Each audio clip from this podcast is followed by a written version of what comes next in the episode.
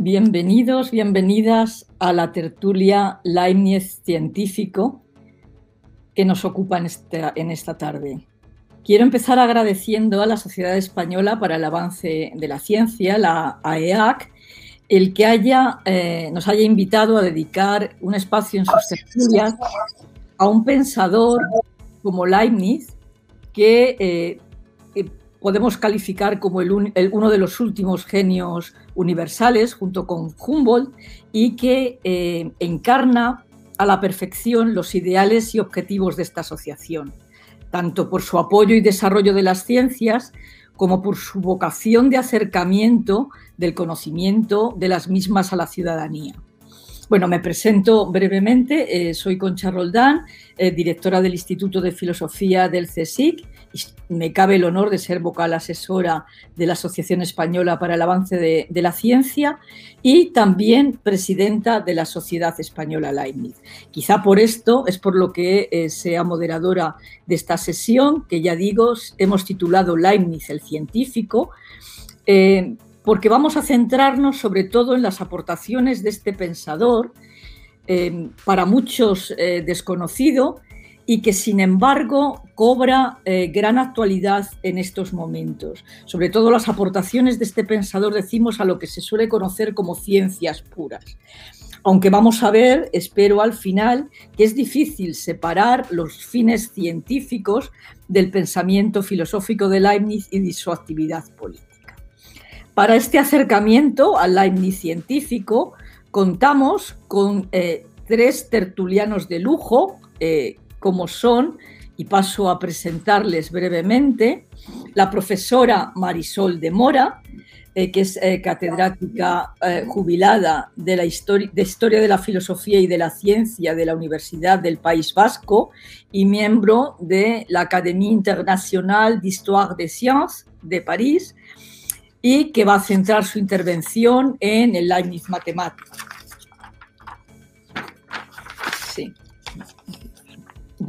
Hola, buenas tardes, Concha, muchas gracias. Muy bien. Tendremos también como segundo interviniente al profesor Juan Habana, catedrático de Filosofía de la Universidad de Sevilla y académico numerario de la Real Academia de Ciencias Morales y Políticas que centrará su intervención en las ciencias naturales. Bienvenido, Juan. Buenas tardes, Concha. Es un placer estar con vosotros. Muy bien. Y eh, en tercer lugar intervendrá el profesor Javier Echeverría, que es investigador de la Fundación Vasca de la Ciencia, Iker Basque, que está adscrito a la Universidad del País Vasco en su departamento de Sociología 2 y catedrático de Universidad en Excedencia del Instituto de Filosofía del CSIC. A él le hemos encomendado que nos hable de Leibniz y las ciencias en general, de ese Leibniz multidisciplinar. Pues bienvenido, Javier. Un placer.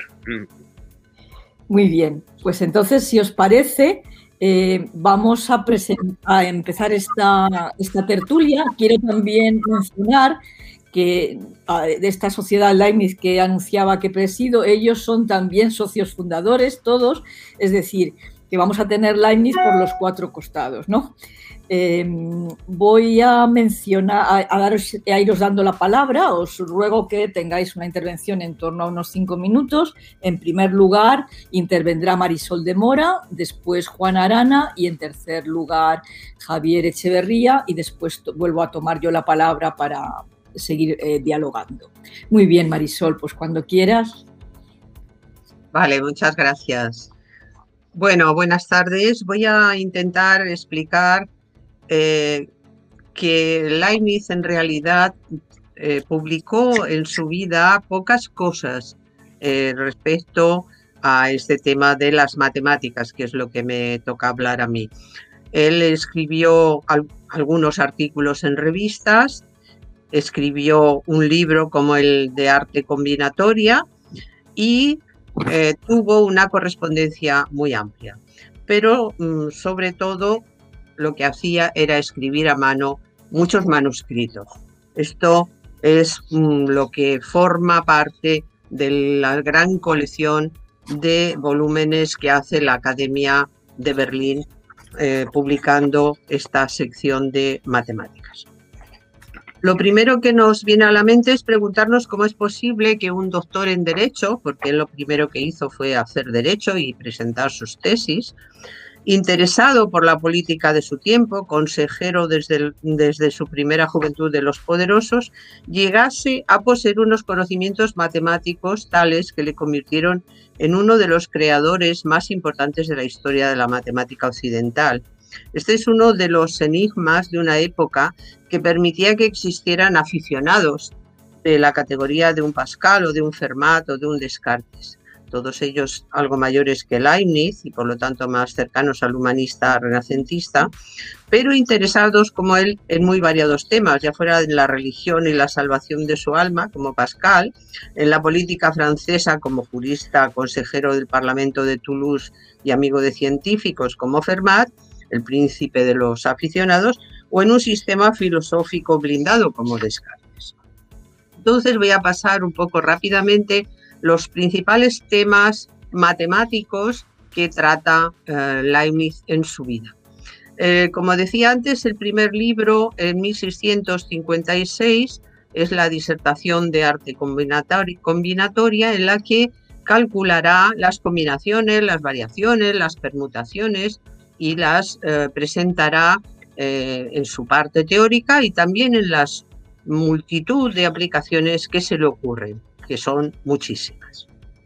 Eh, presenta eh, eh, algunas fórmulas, pero muy pocas, solo el triángulo aritmético para calcular las particiones de un conjunto, que es una cosa también muy especial, muy difícil de calcular en su época.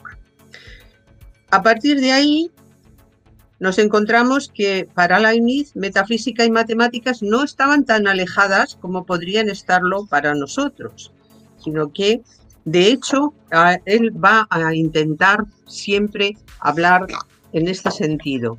Por ejemplo, el número, cuando, eh, eh, consulta el tema de los números, para él el número es uno de los conceptos más universales. Merece pertenecer a la metafísica por esa razón. De manera que esa sería una manera en la que Leibniz siempre, siempre pone en, en relación muchas partes de su pensamiento y muchas ciencias, así como filosofía. Uno de los ejemplos más clásicos de construcción de las combinaciones aquellas de que hablaba es el de Ramón Llull. Se trata de mostrar gráficamente cuántas proposiciones surgen de sus nueve términos universalísimos, que eran la bondad, la magnitud, etcétera, las cuales dice pueden predicarse unas de otras. Esta sería un, ejemplo, un modelo que Leibniz va a tomar en su libro sobre el arte combinatorio. Pero también en, su, en su, aspecto eh, de como eh, abogado tenemos la jurisprudencia y la geometría, porque dice el arte de dar forma a los casos, en jurisprudencia, se basa en nuestra doctrina de las complexiones, es decir, de las combinaciones y variaciones. En efecto, la jurisprudencia, junto con otras cosas, es similar a la geometría, ya que ambas, dice, tienen elementos y ambas casos. Los elementos son simples, en geometría las figuras, triángulo, círculo, etc. En jurisprudencia el acto, la promesa, la enajenación, etc. Los casos, las complexiones de estos elementos cuyas variables son infinitas en ambas. Los elementos de la geometría fueron compuestos por Euclides. Los elementos del derecho están contenidos en su propio corpus y sin embargo, para él, para Leibniz, en ambas ciencias son incorporados los casos más distinguidos en este sentido. Eh, Otro de los, de los puntos esenciales en Leibniz como matemático es su viaje a París. En el momento en que llega a París en 1672 y está hasta 1676, eh, se encuentra con 26 años en París relacionándose con científicos y con matemáticos de los más eminentes de su época, como Christian Huygens, el duque de Roanez, Descartes, Cavalieri, Torricelli, Wallis, etcétera, etcétera, etcétera. Y consigue extender el álgebra y aplicar nuevas técnicas a la geometría para ampliarla hasta los problemas trascendentes que Descartes había rechazado. Así empieza a, de algún modo, separarse de las ideas cartesianas. Así, con la cuadratura de las cónicas llega al cálculo infinitesimal.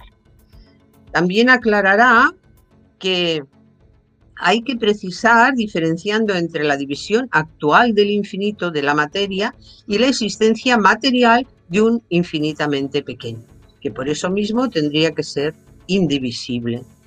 Y tal cosa sería precisamente una sustancia y no un fenómeno, como lo es la materia.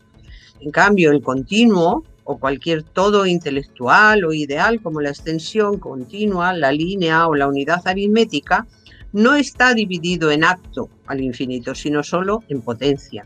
Y no hay magnitudes de ese tipo que sean verdaderamente infinitas o infinitesimales. Es decir, que tampoco aquí en las matemáticas las hay. Son solo, dice Leibniz, ficciones útiles. Así se usa el cero, que se dice que es un número muy pequeño, y el infinito, que es un número muy grande, pero ambos están fuera de los números, no son números. Entonces va a escribir en relación con esto, empieza su cálculo infinitesimal y en 1675 va a escribir eh, un tratado manuscrito acerca de este tema, el más largo que escribió nunca, que se llamaba Sobre la cuadratura aritmética del círculo, la elipse y la hipérbola. En esta, en esta obra eh, se trata de conseguir con una demostración finita un resultado que directamente no se podría conseguir si no es con los infinitesimales. Y el teorema que aparece principal en, este, en esta parte del cálculo es aproximar hasta una diferencia menor que cualquier diferencia dada y trazando solo un número finito de figuras inscritas, dos espacios, uno de los cuales es finito y termina por transformarse en el otro, cuando el número de figuras inscritas tiende a infinito, es decir, que sus diferencias pueden ser más pequeñas que cualquier cantidad dada. Y eso es lo que llama él una cuadratura.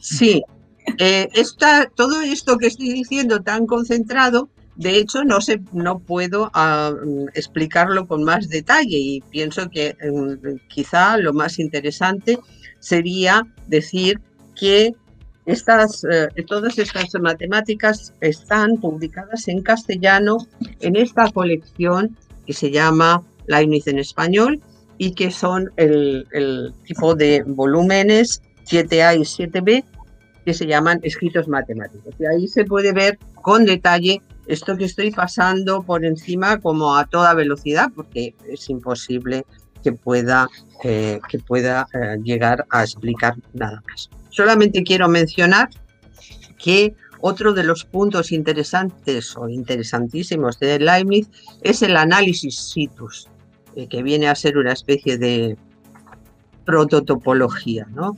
Un análisis, dice él, propiamente geométrico lineal que expresa directamente la situación, el situs, como el álgebra expresa la magnitud.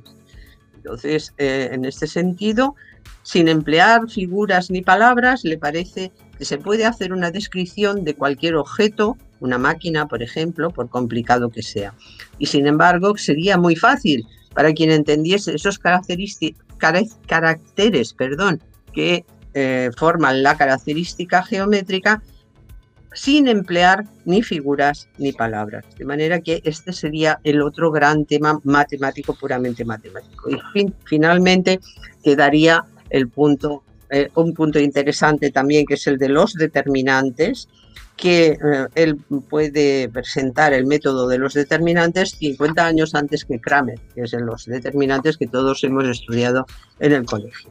Y en cuanto a la probabilidad, pues también va a tocar bastantes partes de lo que va a ser luego la teoría de la probabilidad en autores posteriores, pero que va a empezar ya directamente en sus primeras tesis, en las tesis de, derecho, en las que va a hablar del jus purum, eh, del, del, imposible, del puro y del que es relativo, que puede estar con una probabilidad intermedia entre 1, que es el jus purum, y 0, que sería el imposible. ¿no? entonces ahí se encuentra con esa, mm, digamos, ese continuo o esa variedad de posibles valores que eh, tiene la eh, teoría de la probabilidad, sería la que tendría que calcular eso. Y él, como cuando hace la tesis, pues tiene 19 años, pues ya explica que le vendría muy bien que algunos eh, matemáticos insignes le ayudasen en esta tarea.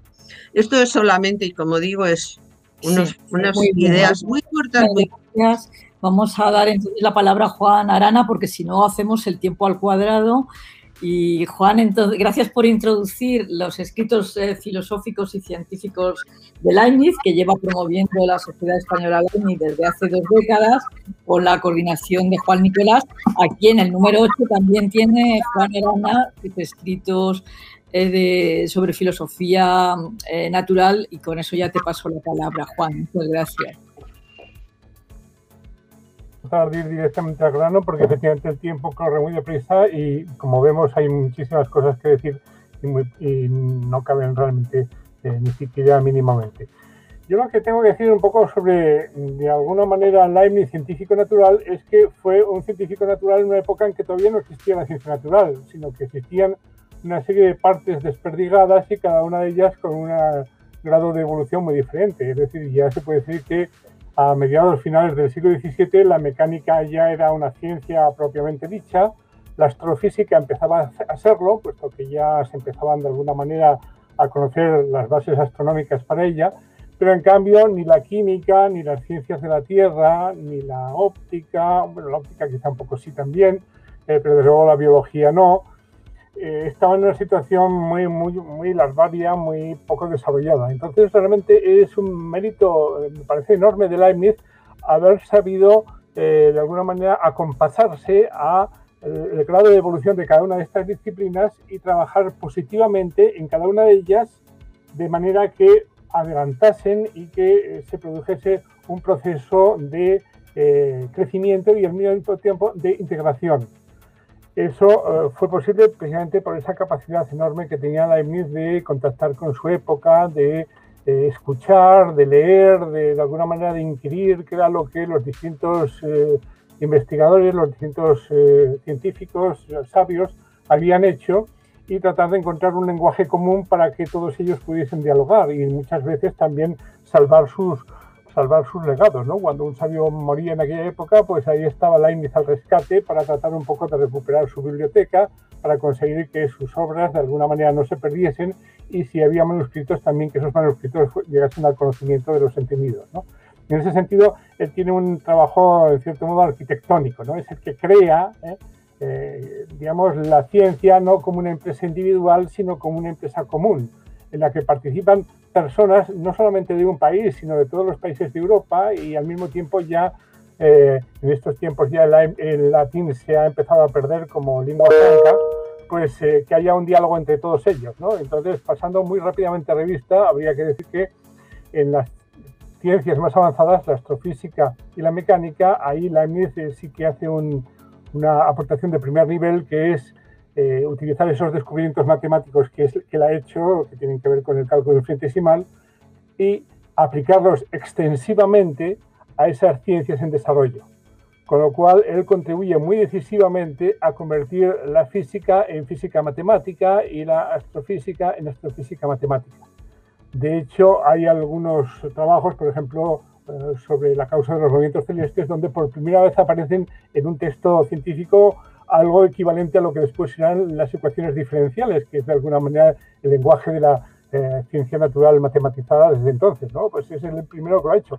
No es el primero que lo descubre, porque por ejemplo Newton había hecho esos descubrimientos, pero Newton se había ocupado, por decirlo así, de disimularlo, de no ponerlo en primera línea, y entonces la es el que enseña a Europa a por decirlo de alguna manera, que con matemáticas se puede dar a la ciencia natural, cuando está suficientemente desarrollada, un impulso verdaderamente decisivo. Y por otra parte, también Leibniz pensaba que esas ciencias más desarrolladas, y en particularmente la, mecánica, le faltaba un diálogo con la filosofía más especulativa, con la metafísica. Y él quiere encontrar esa conexión con el trasfondo especulativo, eh, metafísico de, la mecánica, y entonces ahí eso le permite, eh, de alguna manera, algunos líos bastante grandes, pero también descubrir algunos efectos completamente inéditos y que después tendrán una importancia fundamental, que es un poco, pues en cierto modo, descubre o es de los primeros que atisba el punto de vista energético, es decir, que hay una, eh, hay una magnitud que, bueno, él llama fuerza viva, pero que es susceptible de generalización y que de alguna manera es lo que va a permitir unir a la física en algo realmente sistemático en el siglo XIX. En este punto, como en tantos otros, el problema de la Leibniz es que viene demasiado pronto, que es un promotor por decirlo así, que en muchos casos se adelanta 50, 100, 150 años a lo que fue el desarrollo colectivo de la ciencia y eso hizo que pues muchas de su obra no, no encontrase la repercusión que hubiese debido. Entonces, bueno, el tiempo corre y ya antes de que de alguna manera Concha me, me saque la tarjeta roja, decir que por ejemplo, la química, que era una ciencia donde todavía la alquimia, en cierto modo, ocupaba el foco y donde las contaminaciones no racionales o directamente irracionales estaban a la orden del día, eh, la EMIT es muy eh, central para, de alguna manera, eh, empezar a filtrar y empezar a desechar todos esos elementos extraños tratar un poco de reconocer eh, el auténtico mérito a los descubridores que muchas veces quedaban ocultos. Es el caso del descubrimiento del, fósforo, que él de alguna manera consigue descubrir quién fue realmente su descubridor. ¿no? Y también elaborar protocolos, por ejemplo, de cómo no basta con hacer un descubrimiento, sino que ese descubrimiento tiene que ser rehecho por otros investigadores, tiene que haber una serie de, mm, de alguna manera, de requisitos para que eso se convierta en una doctrina que genere consensos de la comunidad, eh, digamos, estados de la cuestión y no simplemente un, un conjunto de, digamos, de genialidades dispersas y de lenguajes imposibles de comunicar entre sí. En el campo de la biología, que todavía estaba en una situación un poco de descubrimiento, de exploración, de historia natural, pues él también va estableciendo los, eh, las bases para que esa, eh, digamos, clasificación y coleccionismo de especímenes se haga de un modo eh, digamos, eh, sensato, de un modo sistemático y de una manera que poco a poco se pueda crear también un corpus eh, general y eso en cierto modo se adelanta a lo que después harán en el siglo XVIII Linneo o Buffon, ¿no? Y en el campo de las ciencias de la Tierra, pues también fue un auténtico, de alguna manera, descubridor y al mismo tiempo estableció un poco, precisamente por sus trabajos con las minas de, del Ducado de Brunswick, que pues de alguna forma esto le permitió empezar a convertir algo que, se, que antes era una, ni siquiera una ciencia, sino que era una mera especulación, eh, muchas veces relacionados con las ciencias sagradas, en un trabajo serio y un trabajo donde poco a poco se va estableciendo la idea de que también la Tierra tiene una historia y que esa historia de la Tierra pues, se puede ir estableciendo, no digo que ya con esto introdujese el punto de vista evolucionista, pero sí eh, de alguna manera estableció las bases para que ese eh, trabajo de, ciencia evolutiva fuese posible unos decenios o, unos, o un siglo más tarde. ¿no? Y así podríamos pasar revista a otros aspectos, pero yo creo que mis cinco minutos ya se evaporaron y si te parece, Concha, pues ya te devuelvo la palabra. Sí, muy bien, muchísimas gracias. Os agradezco el esfuerzo que estáis haciendo por condensar en estos primeros titulares. Y entonces le paso sin más la palabra a Javier Echeverría, para que termine de dar estas pinceladas y luego volvemos a dialogar entre todos. Eh, Javier, tienes la palabra. Sí, yo me voy a referir a, las aportaciones de Leibniz a la lógica, a la lógica matemática, lógica en el sentido del siglo XX, también a, a la metodología científica, al ars inveniendi en general, a la ingeniería, que aunque Juan ha mencionado algo, quiero subrayar que Leibniz no solo fue científico, sino ingeniero también, y, algo, si me da tiempo y si no en el diálogo, a otras ciencias, las sociales, las humanas, la historia, eh, fue historiador profesional durante muchos años, fue tantísimas cosas y lo increíble es que en todas ellas aportó eh, novedades, eh, ideas relevantes y avances. Bien, todo esto, claro, como ya se ha dicho, lo vamos conociendo eh, después de póstumamente, puesto que hay un momento clave y es cuando muere Leibniz y su duque, el duque de Hannover, entonces rey Jorge I de Inglaterra, cierra el archivo Leibniz e impide que se publique nada de Leibniz, salvo cosas muy puntuales que surgieron y exclusivamente filosóficas, ¿no? Porque a Jorge I no le interesaba lo más mínimo que se supiera de qué manera había descubierto Leibniz el cálculo diferencial e infinitesimal, y esto por presión de la Iglesia anglicana. ¿eh? quiero mencionar esto, que no fue solo Newton y los newtonianos, sino que hay una variable religiosa, una especie de caso Leibniz comparable al caso Galileo con la Iglesia Católica. Bien, paso a la lógica. Al respecto, eh, todo esto, eh, las, las, grandes aportaciones de Leibniz a la lógica, sobre eso no publicó prácticamente nada en vida, pero con, cuando la edición Gerhard de finales del siglo XX, eh, XIX, perdón, y sobre todo con la, tesis doctoral de Bertrand Russell y el gran libro de Luis Couturat sobre la lógica de Leibniz y sus documentos inéditos, entonces Leibniz se revela como un lógico comparable a Aristóteles, eh, o sea, comparable a Aristóteles eh, y el gran precursor de la lógica matemática del siglo XX. Es citado prácticamente por todos los investigadores en lógica, sin excepción, a partir de, de 1905, 1915, 20, la ley de Leibniz, mil cosas, pero quiero subrayar que Leibniz no solo hizo lógica proposicional, que la hizo, que esa es la lógica matemática eh, de Bertrand Russell y de Whitehead, sino que también hizo lógica de relaciones eh, como Bertrand Russell se dio cuenta de la enorme importancia de la lógica de relaciones de Leibniz, y lógica de términos, eh, lógica de términos que es tremendamente actual, a mi modo de ver, y que investigadores como Miguel Sánchez Mazas la han investigado, muy, muy a fondo y, en la cual partía de Aristóteles, en Leibniz, la lógica de términos y también estudió muy a fondo la silogística, ampliando la silogística, pero eh, la desarrolló de manera enormemente creativa. Se ocupó también de la lógica de las normas, la lógica deóntica, y que tiene hoy en día derivaciones muy importantes a la informática jurídica. Bien, eh, concluyo este apartado, ha sido y sigue siendo un autor de referencia para la lógica contemporánea y posiblemente es el segundo lógico más importante de la historia, comparable a Aristóteles, a mi modo de ver. Eh, quiero subrayar de todos modos que también se ocupó de la semiótica. De esto se ha ocupado Marcelo Dascal y yo mismo, su proyecto de la característica universal y del ars inveniendi, el arte de inventar, que incluye una metodología científica. Leibniz leyó muy a fondo el tratado del método, el discurso del método de Descartes y las reglas para la dirección del espíritu, mejoró el método cartesiano y estuvo interesadísimo en la metodología científica. Eh, siendo baconiano, ¿eh? aceptaba plenamente eh, los experimentos, la ciencia experimental, pero además, dicho en este caso, según mi interpretación, él hacía experimentos conceptuales, es decir, que las nociones, los términos, las ideas innatas incluso, como diría él en los nuevos ensayos eh, experimentaba con ellas y generaba nuevas nociones, nuevas definiciones y gracias a eso ha sido precursor de muchas ciencias, de muchas disciplinas científicas posteriores, a él, incluida la propia semiótica, eh, como he dicho anteriormente. Incluso se ocupó de la criptología, eh, cosa que se conoce menos, construyó la máquina de calcular, que es la tercera de la historia, por cierto, y en general, por lo tanto, no solo teorizaba sobre el cálculo, con su célebre calculemos, sino que aportaba máquinas de calcular, es decir, teoría cum praxi, que era su lema.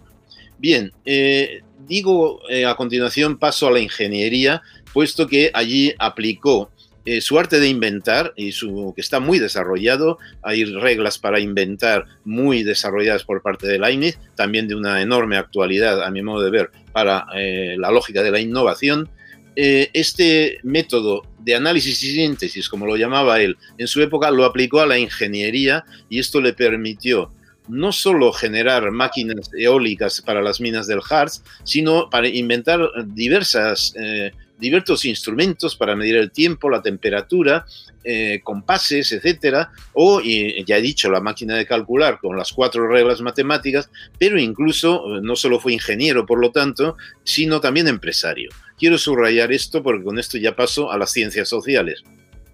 La tesis doctoral de John Essler al respecto es fundamental sobre Leibniz y el espíritu del capitalismo.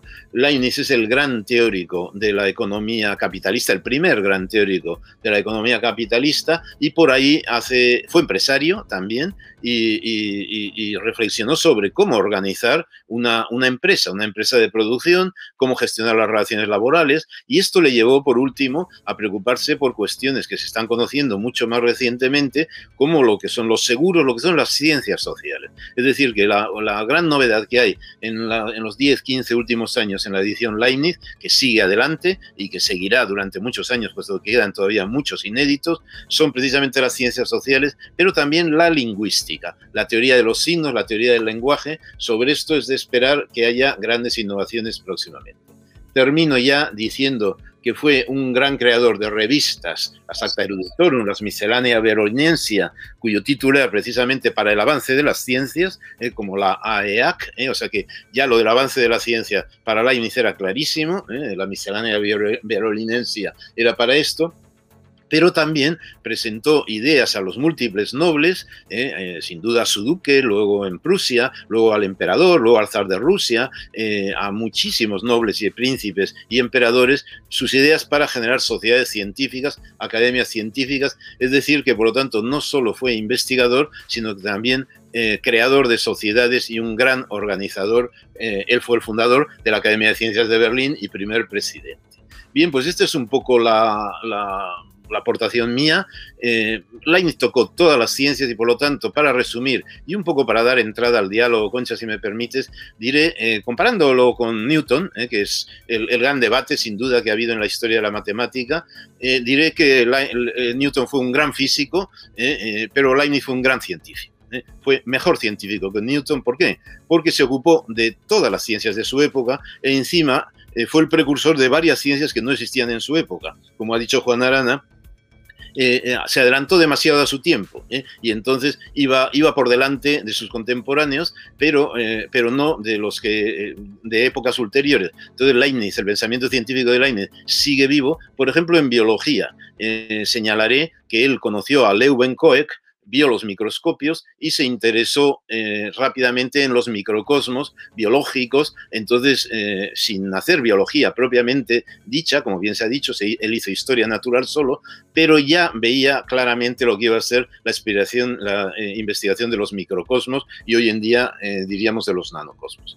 Bueno, pues esto, esta es mi idea. Fue el gran científico europeo, europeo, porque la idea de Europa, como ha dicho también el profesor Arana, la tenía clara. Eh, la ciencia se hace en Europa y no, en cambio, en un país. Eh. no estuvo en contra de una ciencia vinculada a una nación, a un país, eh, digamos la ciencia británica, por ejemplo, ¿no? él era claramente pro-europeo y por eso colaboró con los matemáticos ingleses, sin duda que colaboró, pero también con los franceses, con los suizos, con los alemanes e incluso con los italianos en su Bien, pues termino, Concha, y lamento haberme alargado un poco. No, muchas gracias. No, lo que pasa es que se me han revelado los elementos y están taladrando arriba, por eso tenemos la música de fondo, lo siento.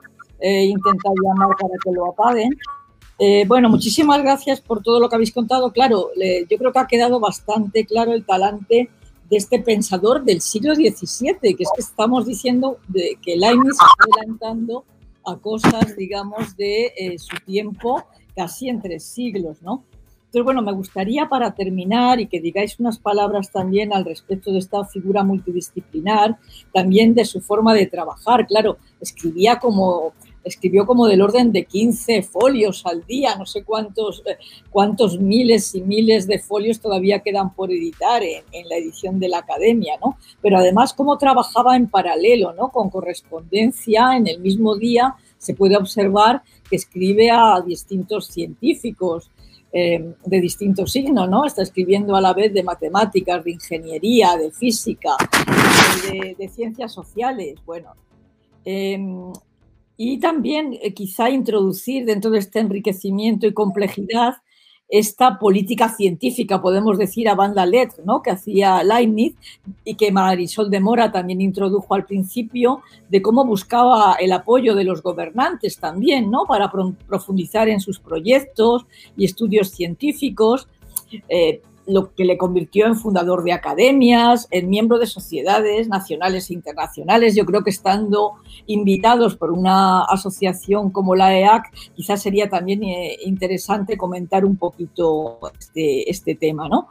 Y la difusión que hace en revistas, bibliotecas, etcétera.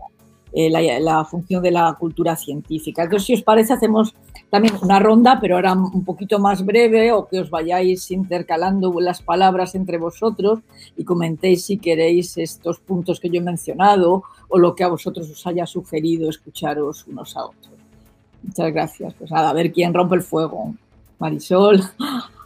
O, yo, me toca a mí. Bueno, yo creo que yo he sido la que ha demostrado claramente que en cinco minutos no se puede hablar de la matemática de Leibniz, porque no solamente por la amplitud de los temas, sino también por la profundidad eh, que utiliza para cualquier cosa que, piensa dentro del ámbito de las matemáticas y requeriría una multitud de explicaciones y eh, eh, sería prácticamente imposible. De manera que yo he intentado y me disculpo por no haber sido quizá demasiado clara, pero he intentado hacer como una especie de enumeración rápida de los temas cara a que los oyentes o los que vean este, este vídeo pues tengan unas ideas que si quieren, si les apetece, si les ha resultado sugerente, puedan después por su cuenta buscar y, y profundizar, pero otra manera, no, no veo otra manera de hablar de la matemática, lo siento. Muy bien, muchas gracias, Marisol. Javier levantaba el dedo. ¿Te pasa ah, eh, quería añadir que Leibniz descubrió el lenguaje binario, ¿eh?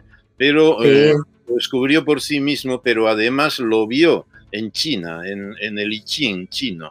Es decir, que era tan curioso, tenía tal afán de conocer, de saber, de que avanzara el conocimiento, que eh, a través de los misioneros jesuitas en China se enteró de que su sistema binario, eh, que, hoy en día es la base de la informática, los bits, los ceros y unos, ¿no? Eh, Leibniz lo tuvo claro, pero ya estaba en China también y por lo tanto, aun siendo un científico claramente europeo, estaba dispuesto a incorporar la ciencia y el conocimiento científico de otras culturas también y, bueno, y para eso había que crear las sociedades científicas. La sociedad de, de, la Academia de Ciencias de Berlín estaba creada precisamente precisamente para conectar con China. ¿eh? O sea, entonces, por lo tanto, es un científico claramente moderno. No es un científico que quiere permanecer cerrado en su propio país y en su propia nación, sino que concibe la ciencia como un bien común, un bien de toda la humanidad y al cual hizo grandes aportaciones, pero sobre todo organizativas y, bien, por supuesto publicando, eh, publicando siempre. En, efectivamente, solo publicó dos libros, como ha dicho Marisol de Mora, pero sus artículos en Acta Eruditorum son eh, en Acta Eruditorum, en la, en la République de Sciences, etcétera, en las revistas científicas de la época, son como 30 o 40. Es decir, que Jaime ya publicaba papers, más que libros. ¿no? Entonces, curiosamente, y era papers de impacto, ¿eh? puesto que eran muy citados y comentados. Entonces, quería añadir este, este pequeño detalle. Bien, entonces me dicen que intervenga también una última vez y yo, eh, enlazando un poco con esta idea de la creatividad que comentaban Concha y Javier, hay una anécdota que me parece deliciosa donde a un corresponsal le cuenta a la IMIZ que algo así como cuando me despierto por las mañanas a veces todavía estoy en la cama y se me ocurren tantas ideas que después no me el día se me hace corto para ponerlas por escrito simplemente, ¿no? Era un hombre por decirlo así, que tenía una especie de creatividad patológica, ¿no? Que realmente era una cosa que no podía, no podía ese, esa, por ejemplo, también le, alguien le está insistiendo a ver si cuándo va a terminar un libro de dinámica que, que realmente eh, hace mucha falta y que la gente lo está esperando mucho. Y dice, pues solamente me falta un capítulo, pero cuando empiezo a escribirlo me salen tantas cosas que no sé cómo cortar, un poco le pasa como a Marisol, yo creo que Marisol es bastante la en ese sentido, ¿no? Entonces, bueno, pues eh, es curioso porque ese modelo un poco de creatividad, por decirlo así, desbordante, eh, es un poco opuesto a la creatividad que también tenía Andrew Newton, ¿no? A Newton le preguntaron cómo trabajaba y él decía, yo me concentro, eh, cuando me interesa un problema, me concentro en, él de tal manera que pienso en él día y noche, hasta que de alguna manera las incógnitas que se me presentan empiezan a ser disueltas y se me hace por fin una gran luz, ¿no? O sea, es como si tuviese una lupa que concentrase el calor sobre el objeto que estaba estudiando hasta que, en cierto modo, lo machacaba, ¿no? Entonces, otra idea, eh, y la última que quería apuntar es que la eh, no solamente contribuyó a crear la ciencia natural, que en su tiempo todavía estaba en cierto modo en mantillas, sino que también preparó el terreno para lo que sería después la enorme eclosión de la ciencia en el siglo XVIII y XIX, y es despejar el terreno, ¿no? Despejar el terreno fundamentalmente quitando del medio eh, la física cartesiana, que bueno, había sido en cierto modo un avance, pero también estaba siendo una rémora y había que en cierto modo abrir más el panorama, entonces él solamente el racionalismo se le quedaba corto, ¿no? Y por eso de ahí sus diálogos con Locke y sus referencias también a Bacon y a Hobbes era un hombre que realmente pensaba que la razón y la experiencia tenían que dialogar para de alguna manera crear un saber que realmente perdurase.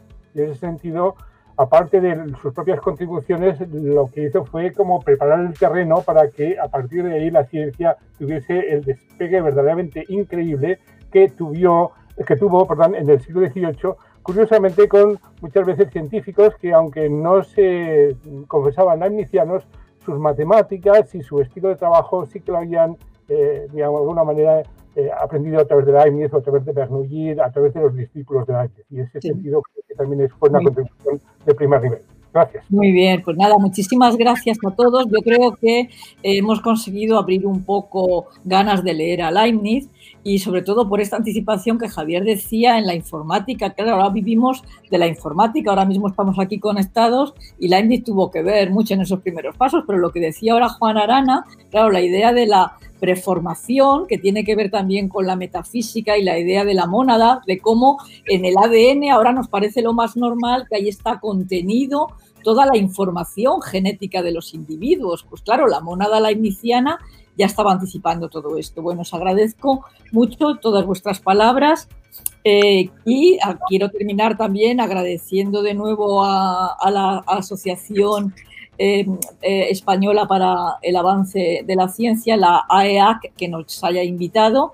Y bueno, yo creo que lo que muestra que hayamos tenido que comprimir tanto el conocimiento de un pensador tan polifacético es que tenemos que hacer muchos más seminarios sobre Leibniz, ya más eh, compartimentaditos, pero bueno, quienes nos hayan escuchado, va, hay una, una información mínima que está colgada ahora con respecto a esta tertulia. Les vamos a sugerir colgar quizá también alguna bibliografía básica. Y nada, pues ya sin más, agradezco a todos también los que tienen el gusto y la paciencia de escucharnos, su presencia también, que estará repartida en el tiempo. Gracias. Adiós.